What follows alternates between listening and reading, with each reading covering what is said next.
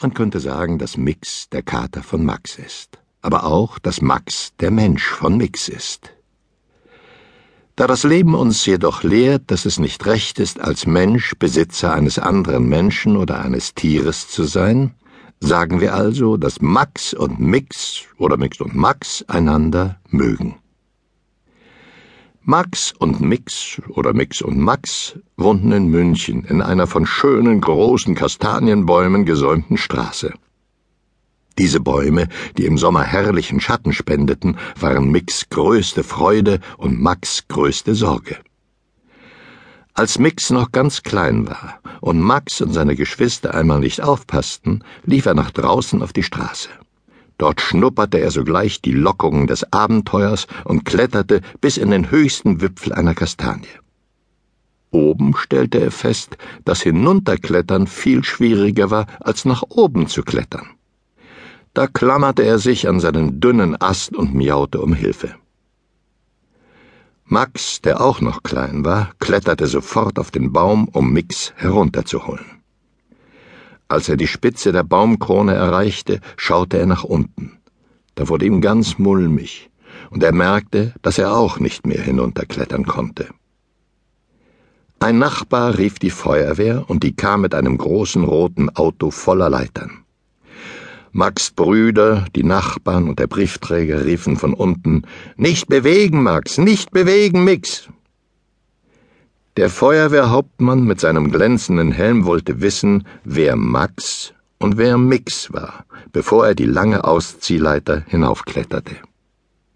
Oben hielt Max Mix fest im Arm und sagte zu ihm Da haben wir was Schönes angestellt, Mix. Versprich mir, dass du nie wieder in die Spitze eines Baums kletterst, bevor du nicht gelernt hast, an den unteren Ästen nach oben und nach unten zu klettern.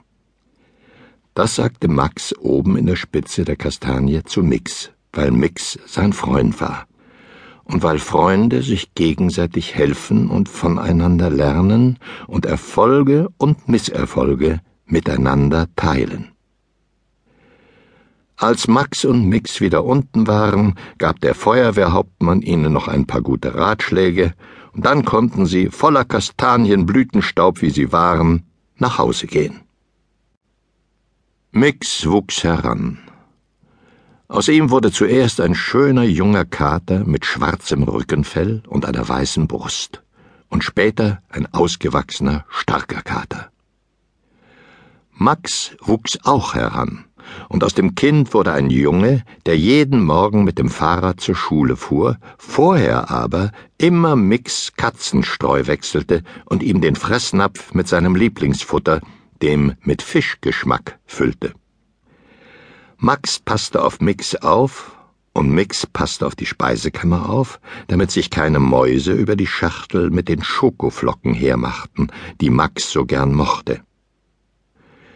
Es gab zwar keine Mäuse im Haus, aber trotzdem bewachte Mix mit Freude die Speisekammer, weil er wusste, dass Max sein Freund war und Freunde auch die Freude des anderen im Auge haben.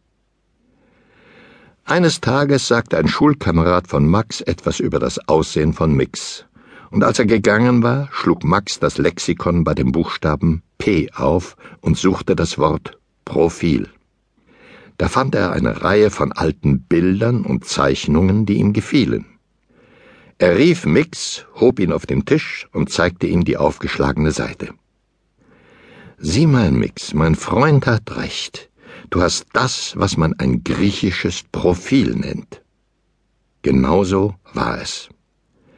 Mix besaß ein griechisches Profil, das seine großen gelben Augen gut zum Ausdruck brachte.